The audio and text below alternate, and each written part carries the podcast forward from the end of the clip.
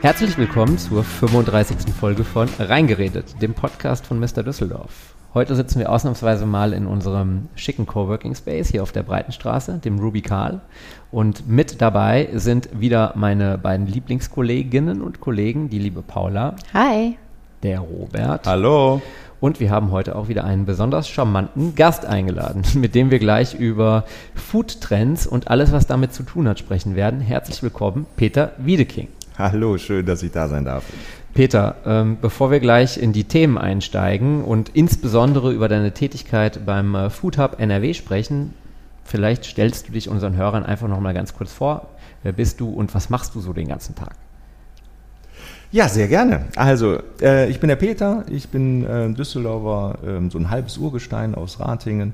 Ähm, ich habe ähm, ähm, studiert Wirtschaftsinformatik und ähm, war dann auch sehr lange Berater, ähm, bis wir 2013 entschieden haben, dass ähm, wir was anderes machen wollten. Meine Frau und ich haben dann gesagt, wir wollen jetzt ein Startup gründen und haben dann ähm, 2013 die Abendtüte gegründet. Vielleicht kennt es ja der eine oder andere noch.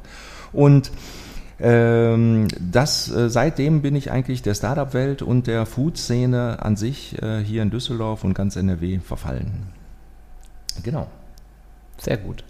Ähm, Peter, die Abendtüte war ja so eine Art äh, Vorläufer von aktuellen Konzepten, wie man sie vielleicht vergleichen könnte mit HelloFresh oder den, den Gorillas. Wie, wie war das einzuordnen und warum hat das vielleicht nicht funktioniert?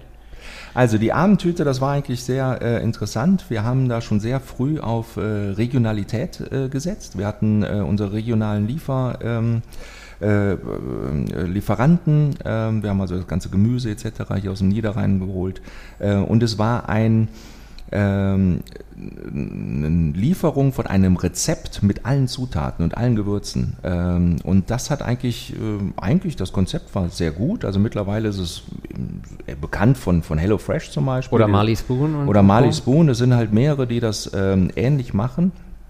Wir wollten das aber in Bioqualität regional machen.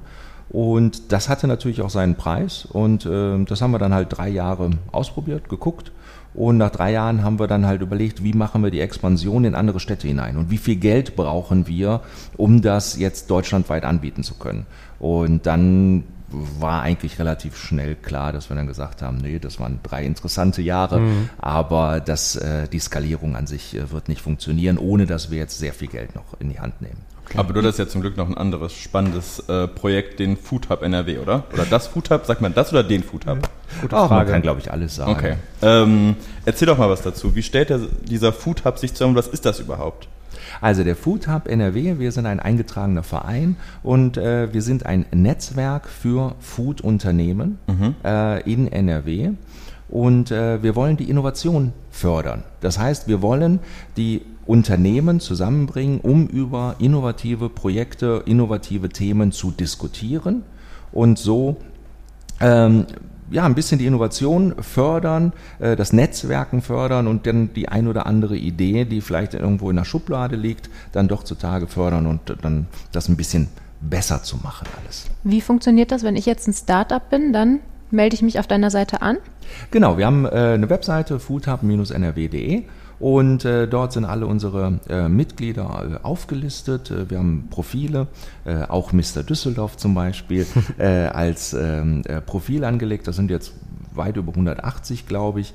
Ähm, und da sind halt nicht nur Startups dabei, äh, sondern es sind äh, Konzerne dabei, es sind Universitäten, Wirtschaftsförderungen und auch über alle Branchen. Das heißt, wir fangen in der Landwirtschaft an, über Produktion, Handel, Retail, mhm. ähm, eigentlich mm, alles. Wir haben, wir haben auch ähm, ja, Food Waste dabei.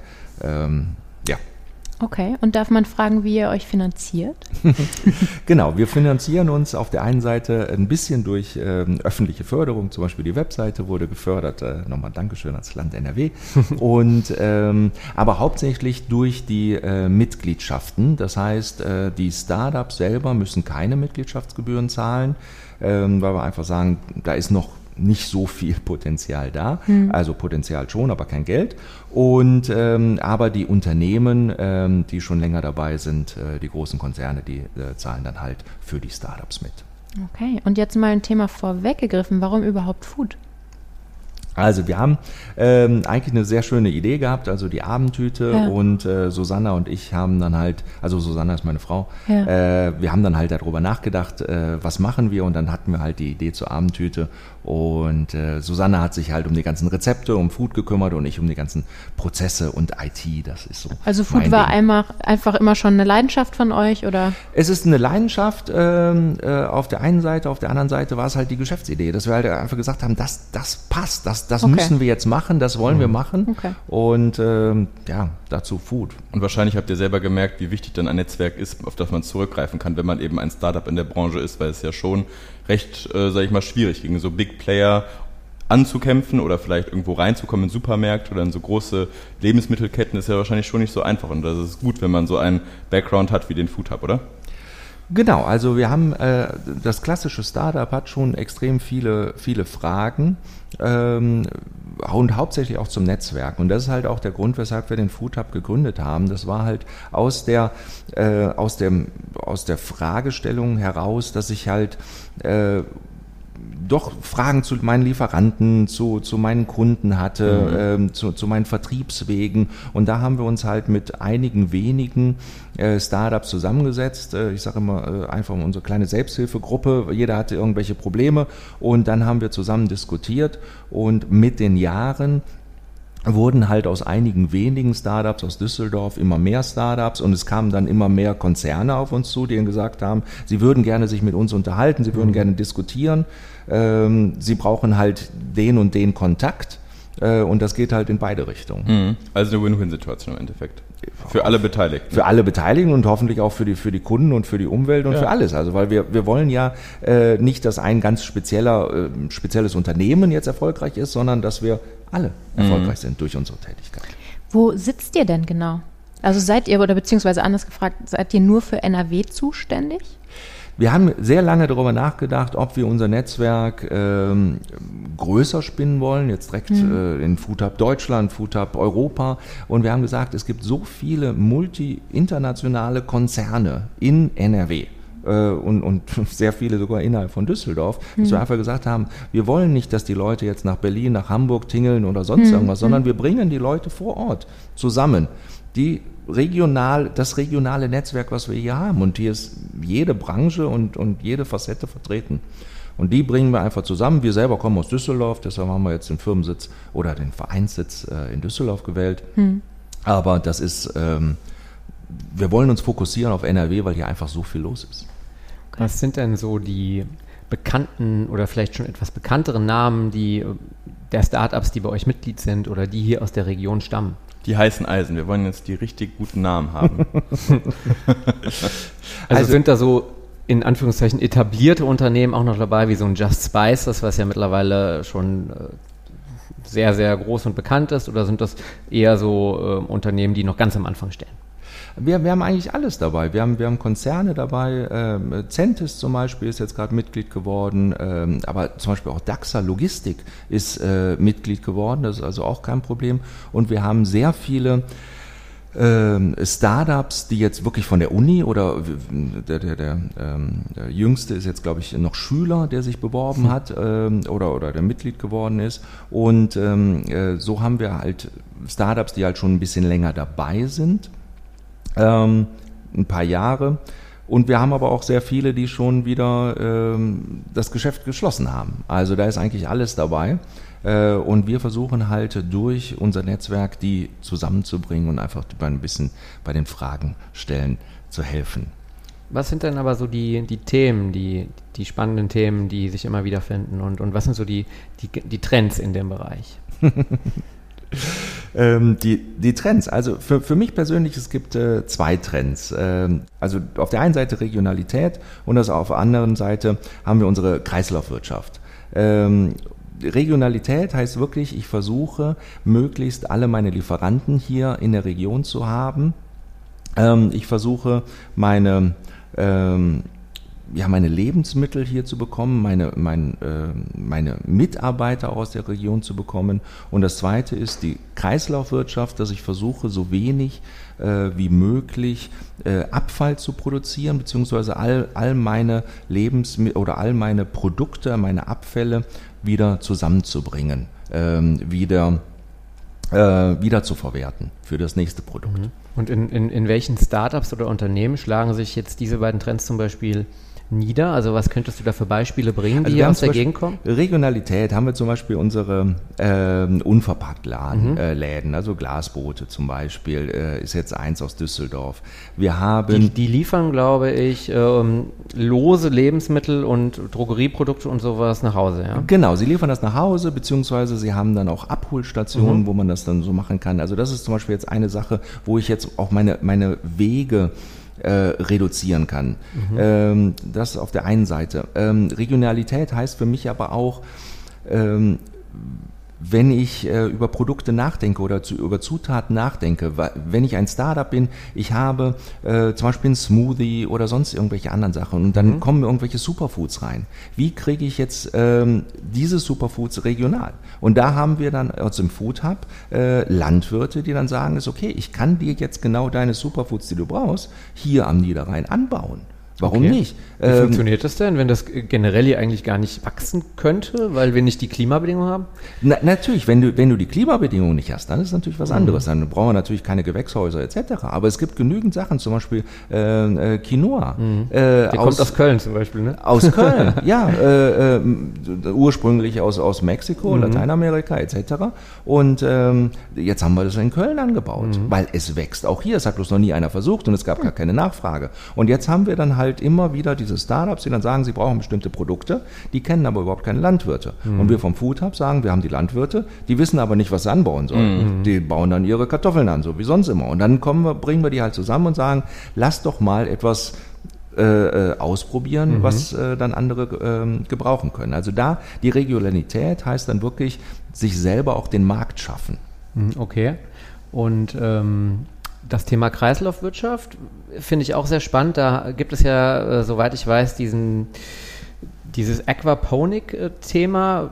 Kannst du vielleicht mal für den Laien erklären, was es damit auf sich hat? Also es geht äh, ähm, da jetzt speziell darum, dass ich einen einen Kreislauf habe zwischen äh, Pflanzen und Fischen. Dass ich also im Prinzip die beiden in einem geschlossenen System habe und äh, die ähm, ähm, äh, füttern sich im Prinzip gegenseitig. Das heißt, die äh, Fische bekommen äh, oder der Abfall von den Fischen ist der Dünger für die Pflanzen und die Pflanzen können dann wieder für die Fische sorgen. Und das ist natürlich noch sehr in den Anfängen. Äh, aber es geht dann so weit, dass wir keine externen Fische mehr äh, züchten müssen oder, oder äh, ähm, fischen müssen, sondern wir können dann halt für unseren Restaurantbedarf äh, uns die Fische selber züchten. Und das können wir dann auch wieder regional machen, äh, hier vor Ort. Dafür müssen wir dann nicht irgendwie auf den Atlantik schippern. Aber was äh, Kreislaufwirtschaft äh, bedeutet, ist auch, dass ich zum Beispiel äh, Nebenströme oder Abfallprodukte aus der Produktion habe, wo ich dann äh, sage, ich habe hier äh, bestimmte mein Abfall und äh, der könnte dann für ein anderes Unternehmen wieder als Input dienen. Und da einfach drüber nachzudenken, da gibt es zum Beispiel auch eine Plattform, wo man dann jetzt einfach anbieten kann, ich habe äh, folgende Produkte, die ich nicht mehr brauche, die ich normalerweise wegschmeiße, äh, in der und der Qualität. Und dann kann, können die dann über die Plattform schauen, dass sie dann von einem anderen äh, sagen, oh, das ist genau das, was ich brauche. Das ist dieser Rohstoffhandel im Grunde. Ja, also in genau. Anführungsstrichen Rohstoff hängt davon ab, was es natürlich ist. Ja, es ist ein Rohstoffhandel, es geht einfach um weniger Lebensmittel Ja. oder weniger Verschwendung von Rohstoffen und das ja. funktioniert auch mit Lebensmitteln. Wir haben uns in der Vorbereitung genau über dieses Thema unterhalten, diese Verschwendung von Lebensmitteln und hatten das Gefühl, ohne das jetzt irgendwie belegen zu können natürlich, dass diese ganzen, ähm, sage ich mal, Unternehmen oder Plattformen, die das eben anbieten, diese, dieses Thema Lebensmittel, die vielleicht einen Tag alt sind oder vielleicht abends in einem Restaurant nicht mehr aufgegessen wurden, etc. pp. gibt es ja alle möglichen Themen, dass das irgendwie in, sag ich mal, Düsseldorf, zumindest da kann ich sagen, dass ich das Gefühl habe, nicht so gut ankommt. Das ist immer so wellenweise, dann so, sag ich mal, mein Mitbewohner macht das immer so wellenweise. Dann hat er irgendwas und dann holt er sich das ab, aber am nächsten Tag findet er wieder nichts, dann ist das wieder einen Monat lang, sag ich mal, gestorben, diese Idee, und dann wieder auf einmal findet er wieder irgendwas. Also es ist nicht so was Konstantes. Wie siehst du das? Also ich habe ja selber bei äh, Too Good To Go gearbeitet. Ähm, da waren wir auch in der Höhle der Löwen, was, was sehr spannend war. Ähm, also die aktuellen Zahlen kenne ich nicht. Ähm, ich muss sagen, ich finde das Konzept an sich immer noch äh, super gut. Genau. Also es ist, ähm, aber es hängt natürlich sehr viel mit der Akzeptanz der, der Kunden zu, äh, zusammen dass die dann halt auch wirklich kontinuierlich die Lebensmittel abholen. Aber wir haben ja jetzt nicht nur äh, Too Good To Go, sondern es gibt ja auch Food Sharing, es gibt ja Mhm. andere Möglichkeiten, wie man Lebensmittel retten kann. Mhm. Das geht äh, so weit, dass ich mir die Kartoffeln auch äh, selber auf dem Feld äh, holen kann. Erdbeeren, Kartoffeln, genau. Die, ja, die, aber auch die Sachen, die dann halt der, der Landwirt gar nicht mehr abholt, Ja. sondern einfach liegen lässt Genau. und Okay. dann äh, ähm, einfach auch den Kontakt herstellen und sagen, ist okay, das Feld könnt ihr haben. Ja, Ähm, das lohnt al- sich für den nicht mehr. so, und da ist halt die Frage, kriegen wir die Leute dazu, ähm, die Kartoffeln jetzt nicht ähm, im Laden für, für 1,95 Euro oder sonst irgendwie zu kaufen, sondern sich selber auf dem Feld zu holen. Das ist, glaube ich, auch hier bei jedem persönlich die Überwindung da. Ja, das Man macht sich schmutzig dabei. Ich glaube, vor allem das Thema Lieferung ist doch das große Thema, Ja, oder? wenn du mitten in der Stadt wohnst, ähm, dann überlegst du dir und, und beruflich stark eingebunden bist, dann überlegst du dir natürlich dreimal, ob du jetzt erstmal 20 Minuten zu irgendeinem Feld fährst, musst ja auch irgendwie da hinkommen, im schlimmsten Fall mit dem Auto, dann macht das natürlich auch keinen Sinn, da Kartoffeln einzusammeln, was jetzt, äh, wenn man jetzt mal äh, irgendwie die Klimaneutralität dieser Aktion dann bewertet, ne? Ja, genau. Also für, für die Stadtbewohner ist das äh, definitiv äh, schwierig. Ähm, ja, für, für, für außerhalb geht's dann halt. Aber es gibt halt verschiedenste Möglichkeiten, wie wir Lebensmittel ähm, Reste vermeiden können. Too Good To Go, um das, ich meine, damit kennst du dich äh, dann ja gut aus. Ähm, das war ohne Lieferung, meine ich, oder? Also das heißt, du hast dir das Essen abgeholt. Ich glaube, das ist auch ein Punkt, oder? Dass die äh, dass wir mittlerweile so bequem geworden sind durch die ganzen Firmen, die uns eben nach Hause liefern. Man kann sich ja Vom- mittlerweile, vom- glaube ich, wirklich alles nach Ja. Hause liefern lassen, äh, dass wir das gar nicht mehr gewöhnt sind, dass man sowas dann irgendwo abholt. Also diesen, diesen Service quasi wahrnehmen, dass ich da hinfahren muss noch, oder? Ja, ich denke auch ein äh, Erfolgsfaktor wird so ein bisschen die Convenience sein ne, für den verwöhnten Großstädter, der sich ja über alle möglichen Dinge von, von Lieferando äh, über Flink, Gorillas, Uber Eats und wie es alles heißt, eigentlich alles nach Hause liefern lassen kann. Ne? Hat Ja. es nicht vielleicht auch so ein bisschen mit dem Gefühl zu tun, dass manche Leute sich irgendwie, ich weiß nicht, anwidern, etwas zu nehmen, was übrig geblieben ist? Kann es auch sein, dass da so ein Gefühl von, Müll. also so, ja, so, so, so, Reste ist ja für viele gleich so ein negativer Aspekt irgendwie. Also da etwas, was übrig bleibt. Reste, ja, auch. Ähm, was ich immer schwierig finde, auch mit der ganzen Kommunikation mit den Kunden damals, war immer diese ähm, Selbstverständlichkeit, wenn ich äh, in einem Sushi-Laden äh, mir die Reste abhole, ist das Sushi. Muss aber nicht. Also ich kann, ich kann auch, äh, oder in einem Bäcker, dass ich automatisch ein, ein Brot bekomme. Äh, das war ganz am Anfang, äh, war noch bei vielen Bäckern zum Beispiel Blätterteig übrig. Und dann habe ich eine ganze Tüte nur mit Blätterteig gekriegt. Und dann kamen echt schlimmste Bewertungen. Warum kriege ich kein Brot beim Bäcker? Ja, weil der heute halt andere Reste hatte. Ja. Und es geht ums Reste retten und nicht um, äh, wo bekomme ich billig ein Brot her. Und das, das ich ist glaube, halt ich hätte aber auch lustig geguckt, wenn ich mit einem Brot rechne und auf einmal Und dann musst du Blätterteig 500 muss man- Croissants erstmal Ja, und muss, ja. genau, und, und das waren dann, glaube ich, auch noch äh, so, so Hotdogs äh, gefüllte, also der hat dann Fotos geschickt, also ich fand das ganz lustig, aber, aber äh, ein anderer hat dann halt gesagt, er fand das super gut, dass er halt jetzt äh, 50 Hotdogs gekriegt hat. Der hat er im ganzen Haus verteilt. Alle, alle fanden das super.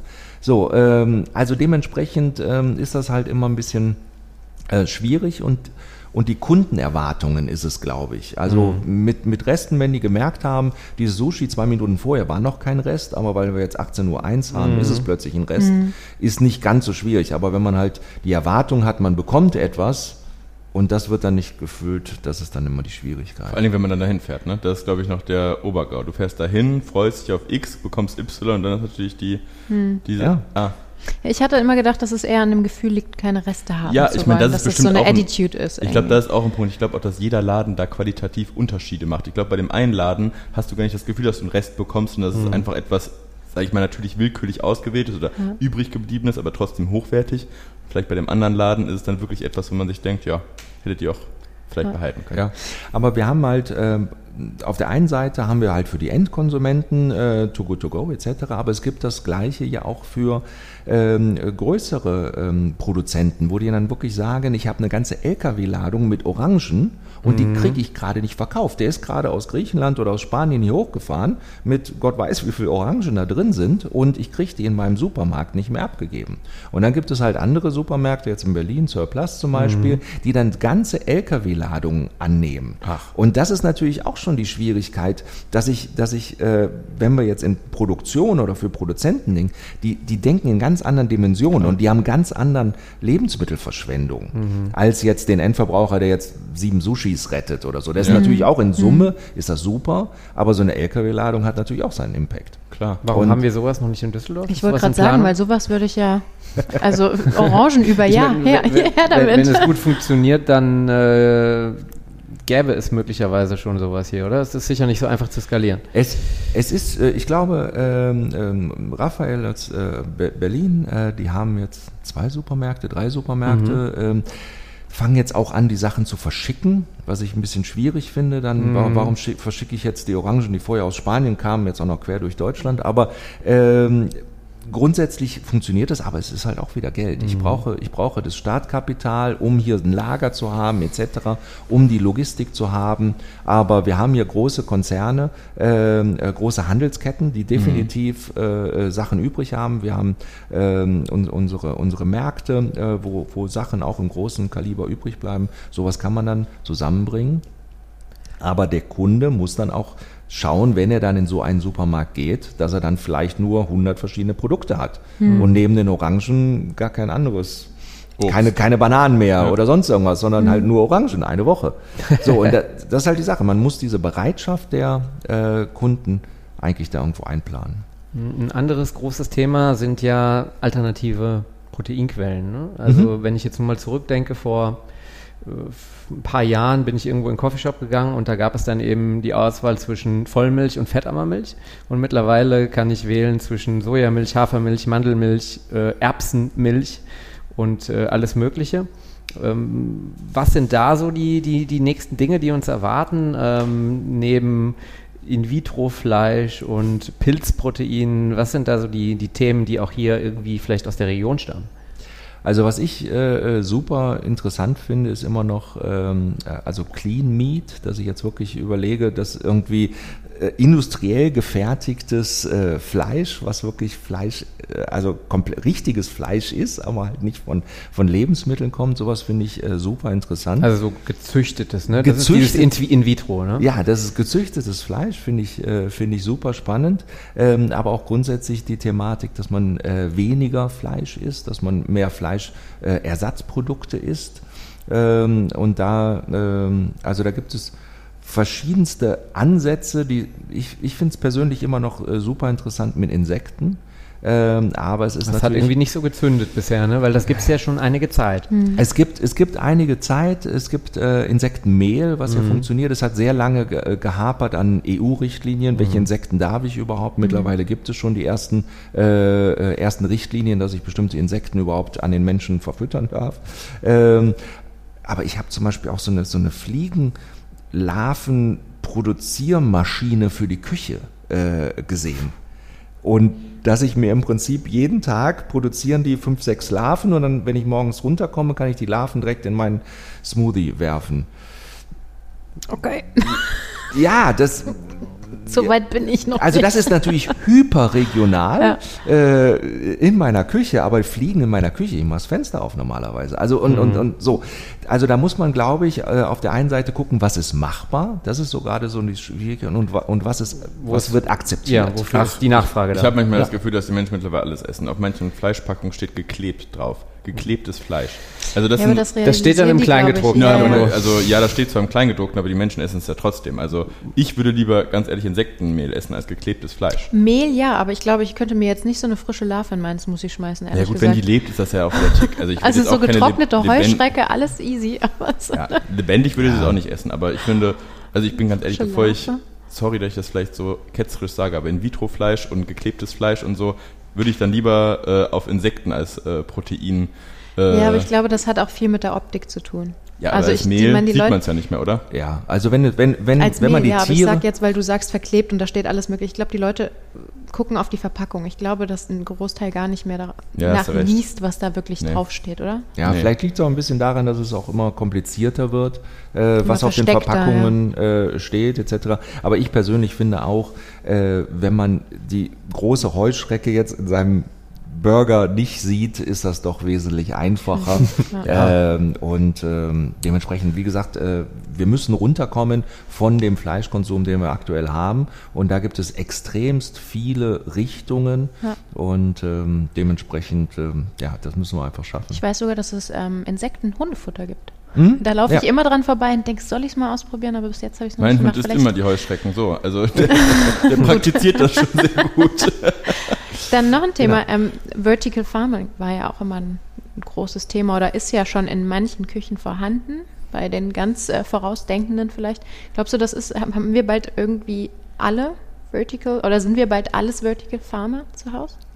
Also wir haben äh, Vertical Farming, also im Prinzip jeder, der, der ein Basilikum auf, äh, auf seinem Balkon hat, ist ja schon Ist schon ein, ein okay. Ein kleiner. Mini-Vertical äh, Farmer. Aber es geht halt noch eine ähm, äh, Stufe weiter, dass man halt jetzt sagt, ähm, wir haben das halt wirklich in einer Vitrine mit Licht, mit allem drum und dran. Ich, ich weiß nicht, also ich, ich, glaube- ich habe irgendwo meine, meine Grenze in meiner Küche. Ich habe nicht so viele Quadratmeter, dass ich mir halt neben meinen ganzen Maschinen, die ich noch habe und auch noch mein, meine, meine Fliegenzucht und dann auch noch Vertical Farming daneben stellen kann. Hast du eine Fliegenzucht? Nein, Okay. ich würde das schon machen mit dem. nein, Susanna würde, würde, würde glaube ich, ausflippen. Aber ähm, Nein, aber das sind halt die Möglichkeiten. Und das heißt, ich muss gucken, was ich mit meinem begrenzten äh, äh, Raum machen kann. Aber äh, sich jetzt äh, so, so äh, Tiny Farms dann wirklich nach Hause zu holen und dann äh, bestimmte Sprossen für eine gewisse Zeit äh, äh, zu haben, das, äh, wie gesagt, das gibt's auch als, als Pilzzucht, dass ich mir dann halt mal ein, so ein kleines Brett als Pilze hole. Ähm, ganz am Anfang vor ein paar Jahren hatte jemand das noch vorgestellt, dass ich so eine Art Kühlschrank habe und äh, der hochautomatisiert in den verschiedenen Fächern äh, dann äh, Basilikum und Rucola etc. anpflanzt, so wie ich das brauche. Aber Und im großen Maße ist das, finde ich, vielleicht auch nachhaltiger als ein Feld zu bewirtschaften, theoretisch. Vielleicht auch mit den ganzen Pestiziden, alles, was wieder in diesen Grundkreislauf geht. Es wird interessant, wenn wir anfangen, Flächen in der Stadt, äh, zum Beispiel ein Parkhaus, Wände zu und dort eine Vertical Farm äh, äh, reinhauen. sowas, Weil ja. Parkhaus, äh, wir brauchen, wenn wir alle Fahrrad fahren, brauchen wir keine Parkhäuser mehr. Und da eine Vertical Farm reinsetzen und können im Prinzip den gesamten Block mit frischem, äh, äh, frischen Pflanzen, äh, Salaten etc. Äh, versorgen. Es gibt ja aus dem Raum Düsseldorf so zwei Startups. Eins heißt, glaube ich, Blattsache und eins heißt Stadtgreens. Die sind in dem Bereich tätig. Was machen die genau?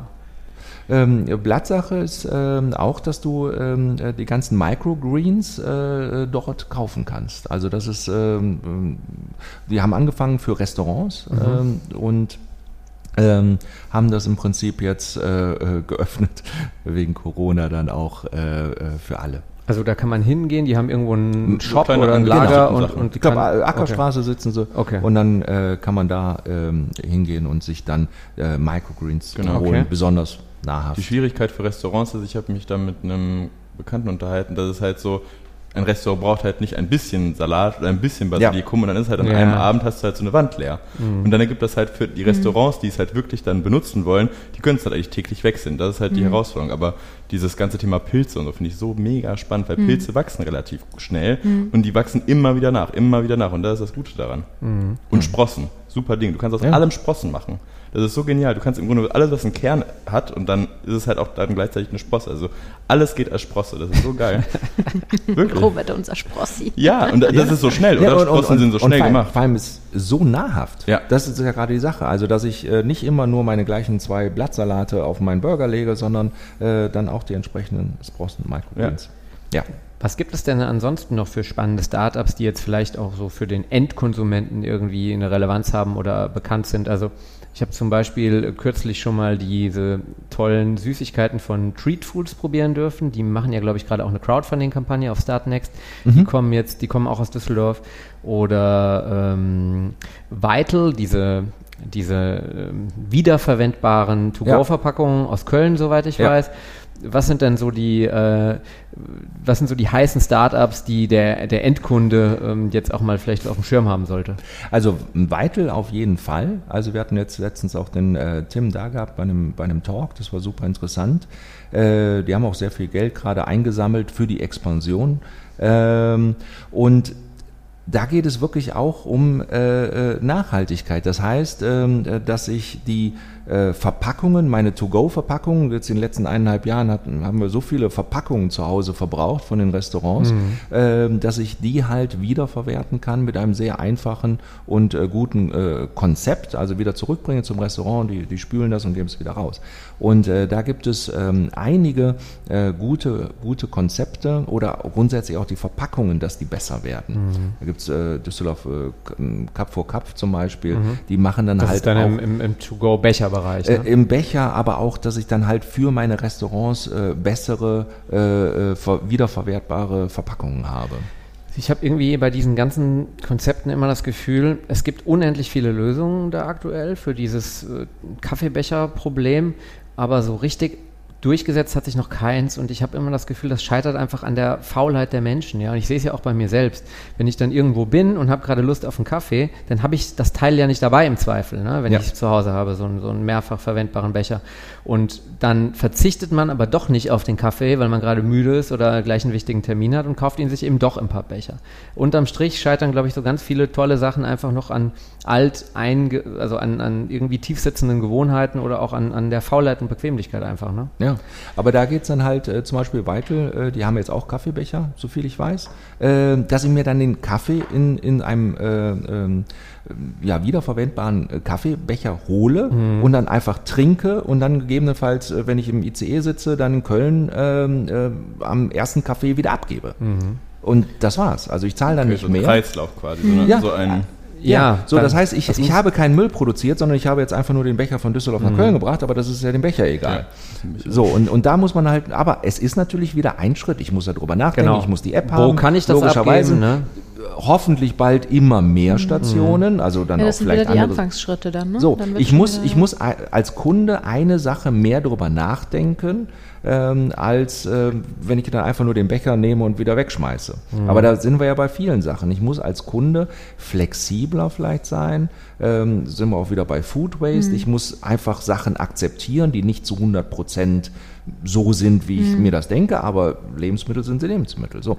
Und da geht es so ein bisschen hin, dass der Kunde, glaube ich, toleranter sein muss. Und da müssen wir uns ein bisschen selber an die Nase fassen, ob, ob das der richtige Weg ist oder ob wir eine andere Gesellschaft wollen. Mhm. Ja, und die Industrie ist natürlich auch gut beraten, äh, weiter an, an Lösungen zu arbeiten, die es den Leuten auch so einfach und bequem wie möglich machen. Ne? Wenn ich jetzt nochmal an dieses Milchthema denke, es gibt überhaupt gar keinen Grund mehr für mich, Kuhmilch zu trinken, weil zum Beispiel diese Erbsenmilch schmeckt sowas von lecker und sowas von genau wie Vollmilch, wenn man sie im Cappuccino hat. Das ist einfach der Hammer, ja.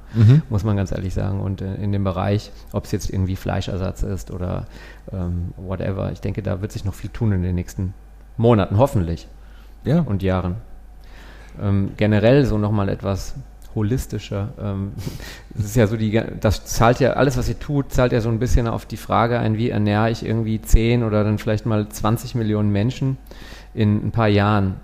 Und geht das Milliarden, Äh, Entschuldigung, ja, 10 Milliarden Menschen, habe ich, Oder 10, 10 Millionen in Düsseldorf. Ja, vielleicht 10 Millionen in Düsseldorf. äh, wie ernähre ich 10 oder 20 Milliarden Menschen ähm, und kann das überhaupt funktionieren mit den Ressourcen, die wir hier äh, auf dem Planeten haben? Wie siehst du das überhaupt? Es gibt ja ganz katastrophale Szenarien, die davon Ja. ausgehen, dass wir bald, wenn ich sowas schaue wie ähm, Cowspiracy oder Seaspiracy, ja, die davon ausgehen, dass wir in gar nicht allzu ferner Zukunft überhaupt nicht mehr überleben können. Und es gibt natürlich auch komplette Leugner dieser ganzen Thematik. Wo, wo, wie seht ihr das vom Food Hub? Also was, da kommen wir wieder zu dem Thema Regionalität. Ähm, ich glaube, wir können uns ernähren, wenn wir es schaffen, dass wir wirklich in der Region bleiben und nicht mehr Lebensmittel quer über den Globus äh, schieben. Ähm, ich sehe das, ich habe letztens, äh, letztes Jahr zu Halloween, äh, ist glaube ich ausgefallen, aber Kürbisse, Kürbisse, diese Hokkaido-Kürbisse, die es hier überall gibt, kommen aus Argentinien. Ich, ich, bin, ich, bin, ich bin vom Glauben abgefallen. Die, die liegen hier am Niederrhein zu, zu Millionen rum. Mhm. Und die werden für den Supermarkt aus Argentinien eingeflogen, aus irgendwelchen Gründen, weil die zwei Cent billiger sind oder sonst irgendwas. So, und da, da, das ist halt die Schwierigkeit. Und die Fläche, die in Argentinien oder die Kartoffeln aus Ägypten, die Fläche, die dort fehlt, ähm, oder, oder für die Kürbisse Kartoffeln angepflanzt wird, fehlt den Einheimischen für ihr Getreide, für ihren Lebensunterhalt. Und das ist gerade die Schwierigkeit. So, das heißt, wir müssen hinkommen, dass wir in unseren Städten, in unseren Ballungsräumen drumherum uns selber ernähren können und nicht mehr darauf angewiesen sind, was mhm. von, von außerhalb kommt. Und dann ist es völlig egal, wo, äh, äh, wie viele Menschen wir sind. Wenn wir es schaffen, Düsseldorf ernährt sich selbstständig. Mhm mit ein bisschen Neues noch dabei, hervorragend und, und mit ein bisschen Neues. Köln ja. vielleicht, jetzt kann nicht voreilig werden Köln, wenn ihr das hört. Nein, aber, aber alles im Umkreis von 100 Kilometern, da kommen unsere Lebensmittel her. Das, das wäre doch ideal, dann brauchen wir nichts weiter. Ja, wir, wir holen unseren Fisch aus unseren eigenen mhm. äh, Aquaponik-Züchtungen äh, aus der Tiefgarage, das wäre doch morgens, der, morgens die Larve im Kaffee. Mhm. Kann man dann einmal ausdrücken wie so eine Tütenmilch. genau. Peter, wo nochmal was ganz anderes. Wo gehst du denn gerne in Düsseldorf aus? Wo hast du ein Lieblingsrestaurant oder Café? Hardcore Break. Eben gerade noch über Apokalypse ja. und Weltuntergang. Ja, jetzt, wo ich, gehst du denn gerne einsaufen? wo Erzähl gehe ich mal. gerne essen? Nein, äh, wir wohnen ja in Gerresheim und dementsprechend bewege ich mich dann natürlich sehr gerne in oh, Wir haben gerade erst die Top 15 Gerresheim-Tipps veröffentlicht. Uh. Die hast du hoffentlich gelesen. Werde ich mir sofort anschauen, aber äh, da sind natürlich einige Restaurants äh, dabei, wo ich gerne äh, hingehe. Da ist ja auch Little Italy, ne? Äh, genau, unten im Süden. Äh, ist das Süden überhaupt? Ja, Heilstraße. Da ist äh, Little Italy. Ähm, genau, aber da ähm, auf jeden Fall. Das sind äh, ähm, schön. Also ich fahre jetzt weniger in die Altstadt oder, oder sonst irgendwas. Keine weiten Wege. Regional bleiben. Hast du ein Auto oder fährst du alles mit dem Fahrrad? Wir haben auch ein Auto, weil wir einfach äh, sehr viel auch einkaufen. Äh, aber es wird äh, ja im Prinzip nur noch dafür benutzt. Immer nur, wenn ich, wenn ich größere Sachen einkaufen mhm. werde. Und da ist halt auch die Frage, äh, wie das funktioniert mit Autoscheren. Mhm. Ähm, da habe ich noch keine Lösung für mich gefunden, weil wir bewegen uns mittlerweile relativ viel, entweder zu Fuß oder mit dem Fahrrad aber größere Einkäufe, größere Reisen sind halt immer mit dem eigenen Auto. Gerresheim ist auch noch nicht Einzugsgebiet der, der mhm. Carsharing-Anbieter, glaube ich, oder? die haben sie wieder reingenommen. Haben sie wieder reingenommen? Ja, die haben anscheinend gemerkt, dass ja. äh, extrem viele Kunden von denen äh, in Gerresheim wohnen. Mhm. Und jetzt haben sie einen Fleck reingenommen, aber nicht ganz Gerresheim, mhm. sondern nur so einen kleinen okay. Kreis. Das ist eigentlich so absurd, weil da gibt es ja Sinn. Also ich meine jetzt aus dem Hafen, sag ich mal, in die Innenstadt ja. zu fahren mit dem Auto. Genau weiß nicht, wie sinnvoll das ist, wenn man eine Viertelstunde hier ja. zu Fuß oder fünf Minuten mit Fahrrad ist. Mhm. Aber aus Gerresheim in die Innenstadt Total. ist es dann ja schon noch mit dem Auto sinnvoller. Ja. Ja, aber genau. ich hatte das zum Beispiel in, in, Kaiserswerth auch immer. Wie gerne hätte ich ein Carsharing genommen oder vom Flughafen nach Kaiserswerth. Konnte ich nicht, musste immer erst in die Stadt, um dann mit, dem, mit der Bahn irgendwo vom Freilichtradblatt, ja. wo, ich, wo ich eben parken darf, wieder reinzufahren. Wobei ich da jetzt einen Roller habe stehen sehen. Ich weiß nicht, ob da einer illegal geparkt hat oder ob es jetzt doch mit jemand da rausgeschmissen. ja. doch mit reingenommen haben. Das muss ich nochmal checken. Also, aber da gibt es auch wieder äh, sehr schöne Konzepte. Äh, ich glaube, Freiburg oder so ähnlich oder Tübingen war das da unten irgendwo, die gesagt haben, wir haben eine äh, eine Flat, eine Mobilitätsflat, mhm. äh, die beinhaltet äh, Bus und Bahn, mhm. logischerweise, aber auch Fahrräder, Leihfahrräder. Mhm. Äh, du kannst ja überlegen, ob du das und, und inklusive Carsharing. Das heißt, du hast ein bestimmtes Kontingent in deinem Monatsabo drin äh, und dann kannst du dir selber überlegen, ich fahre heute Straßenbahn, ich mhm. nehme heute das Fahrrad oder ich muss das Auto haben. Wo ist das Problem? Ich nehme einfach drei Super Anbieter Lösung, zusammen und schmeiße sie zusammen Wir und schreibe ja, oben 100 Euro drauf. Super. Super Wir haben ja mittlerweile für Düsseldorf immerhin schon mal so eine App von der Rheinbahn, Ready heißt die, glaube ich, wo man mhm. äh, so Strecken dann mit verschiedenen Mobilitätskonzepten quasi planen kann, aber ich muss dann trotzdem noch in die Tier-Scooter ja. oder Nextbike-App reingehen, um das Gerät dann tatsächlich zu leihen und halt auch überall da einen Account haben. Also ja, aber ein Abo zu haben, wo ich sage, okay, hier steht gerade kein Share äh, Carsharing rum, ich springe in die nächste S-Bahn ohne ja. darüber nachzudenken, okay, ich muss mir jetzt ein Ticket zu ihnen, habe ich äh, vielleicht Bargeld mit. NRW äh, ist ich bei dem Thema Mobilität aber eh schwierig. Ich meine, du ja, von kommt, Köln nach Düsseldorf ja. 15 Euro. Ja. Äh, also das ist schon happig, ne? wenn man sich überlegt, 15 Euro für einen Weg von 20 Minuten, da überlegt man sich ja wirklich, fahre ich Bahn oder fahre ich mit dem Auto? Zu zweit einfach 60 Euro von Köln nach Düsseldorf mit der Bahn. Überleg dir das mal. Da bist du manchmal in Berlin für 60 Euro mit zwei Personen. Na, das vielleicht nicht, aber außer du fährst Flixbus Ja. oder wie das Ja, naja, gut, wenn du früh genug buchst, kannst du auch das machen. Du kannst ja sogar, gut, fliegen jetzt nicht Für unbedingt. 30 ähm, Euro kriegt man schon mal ein Zugticket nach Berlin. Ja. Peter, wir haben ja noch ein wichtiges Thema vergessen und zwar habt ihr am 21.09. ja eine Expo. Ne? Das heißt, ihr veranstaltet eine kleine Messe. Ähm, Was genau ist das und wer kann da hinkommen? Genau, also das ist ähm, unsere große, unser großes Food-Netzwerktreffen, was wir jedes Jahr machen. Ähm, letztes Jahr war es halt äh, komplett digital, auch äh, äh, super interessant, aber dieses Jahr wollen wir es wieder mit Anfassen machen oder zumindest mit fast Anfassen. Äh, wir werden in äh, Neuss sein, im Gare du Neuss. Ähm, das ist eine sehr schöne große Halle. Und dort werden äh, sich 40 Unternehmen ausstellen, präsentieren ihre Ideen.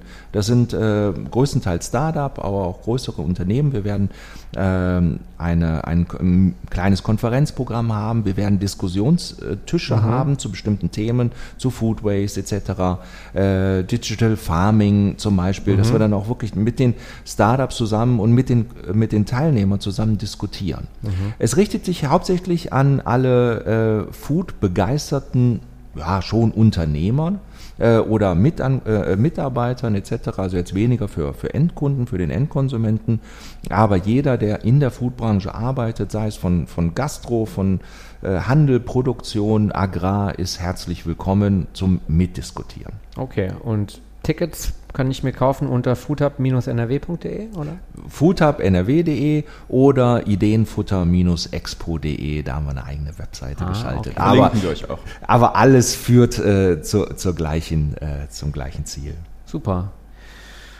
Haben wir sonst noch was vergessen, Wir haben Peter? ziemlich gelöchert. Worauf ne? möchtest du das noch war eine hinweisen? ziemliche Löchernummer, aber gut. möchtest, Ich du glaub, noch, das möchtest du noch was loswerden?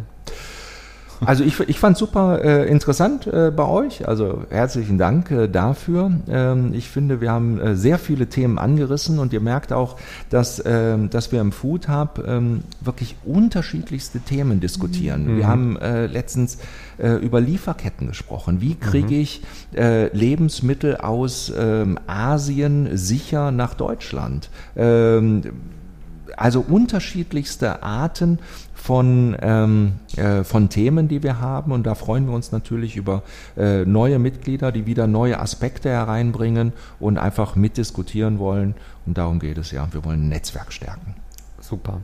Ähm, ich bin ja auch jetzt gar nicht unbedingt so tief in dieser Branche drin, aber äh, eure Newsletter bekomme ich regelmäßig und den kann ich echt jedem empfehlen, der ein bisschen Spaß und Interesse an dem äh, Thema hat. Und äh, das ist nicht nur für die Professionals aus der Szene zu empfehlen, sondern das ist ja auch irgendwie ein, ein Thema, was uns alle betrifft, weil wir müssen alle essen und trinken und irgendwie gemeinsam sicherstellen, dass das auch in den nächsten Jahren und Jahrzehnten noch funktioniert. Ne?